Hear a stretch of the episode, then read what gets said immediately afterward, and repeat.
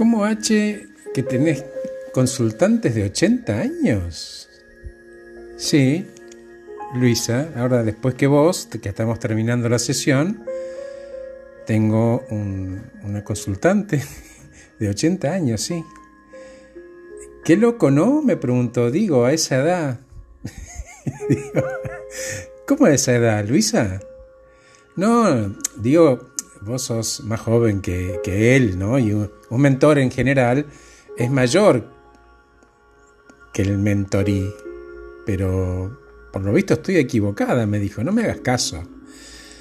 Ay, pero no, qué curioso, me dice, ¿y de qué hablan a esa edad? Le digo, ay, Luisa, me haces reír, no es el final de la vida de nadie es una circunstancia, nada más que tenemos más años vividos que, los que tenemos por delante, nada más. ¿Y por qué vino? ¿Es una mujer? Son dos, en realidad. Una mujer de 80 y el caballero de 86. Y en los dos casos no, no se conocen, pero mm, me buscaron para despertar de esa sensación del capítulo cerrado. Esa fue la palabra los dos son personas que se alejan de frases como yo ya tengo la vida hecha o no voy a cambiar a esta edad.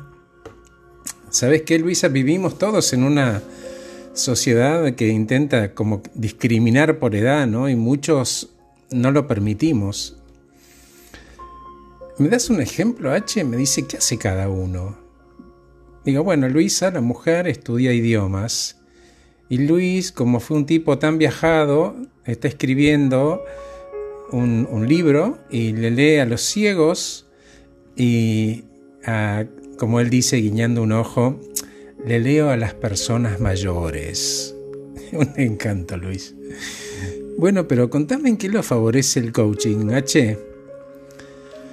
Bueno, eh, créeme que muchas cosas, ¿no? Que los más jóvenes capaz que podrían ir tomando nota por ejemplo, comprenden su vida como un mapa, ¿no? Ven su mapa de vida presente y lo asimila como una oportunidad para seguir creciendo y viviendo, ¿no? Conforme este nuevo paisaje que va apareciendo detrás de cada curva. Porque, ¿sabes? Es poco constructivo que una persona de esta edad, a la que vos llamás gran edad, se estanque en, por ejemplo, su forma física de la juventud. No, entender sus limitaciones los empodera. Y no son limitaciones, son características, los fortalece. Em, los fortalece frente a cosas que claramente vienen en esta época de la vida, ¿no? Como pérdida de amigos, el inicio de la jubilación, el, el síndrome del nido vacío, algunos problemas de salud, ¿no? Que tampoco están exentos los más jóvenes, cambios familiares. El coaching es una herramienta que facilita esta evolución, no, es terapia, eso ya lo sabemos, siempre desde una perspectiva positiva. Claro, dice Luisa, ¿no? Con todos esos cambios en el cuerpo, ¿no? En su vida y de repente la tecnología. Los mayores son un claro ejemplo de cómo necesita todo el mundo prepararse y adaptarse al cambio. Mira, tanto Luisa como Luis descubrieron qué quieren hacer en este momento por sí mismos. Desarrollaron una especie de fuerte egoísmo sano, si se los puede llamar así, ¿no? respecto de su libertad, que los libera de los límites que generaba el apego o los temores, ¿no? Luis, por ejemplo, dice, los nietos dan mucha alegría cuando llegan, pero cuánta alegría arrojan cuando se van. Ay, mi Dios. El coaching puede ser la clave para que el cliente descubra de verdad qué quiere hacer en este momento por sí mismo, ¿sabes? Em, es cierto, existen muchos estereotipos asociados a la edad, sin embargo, cada uno eh, personaliza su propia, vida, ¿no? cómo quiere ser, cómo se quiere vestir. Y a través del coaching empodera su propia historia, por ejemplo, ¿no? los logros. Y ganan fortaleza entendiendo el camino hermoso que recorrieron. les da convicción para tomar decisiones. Les completa ese otro aspecto de la salud que es lo emocional, ¿sabes? Como vivir el propio tiempo presente. Alguno que llega con un tema pendiente, un sueño que quieren cumplir para cerrar, ¿no? Con un broche de oro esta presencia en este plano que Dios nos prestó este cuerpo con una misión. Ay, me dice Luisa, y por ejemplo, ¿qué tenían pendiente?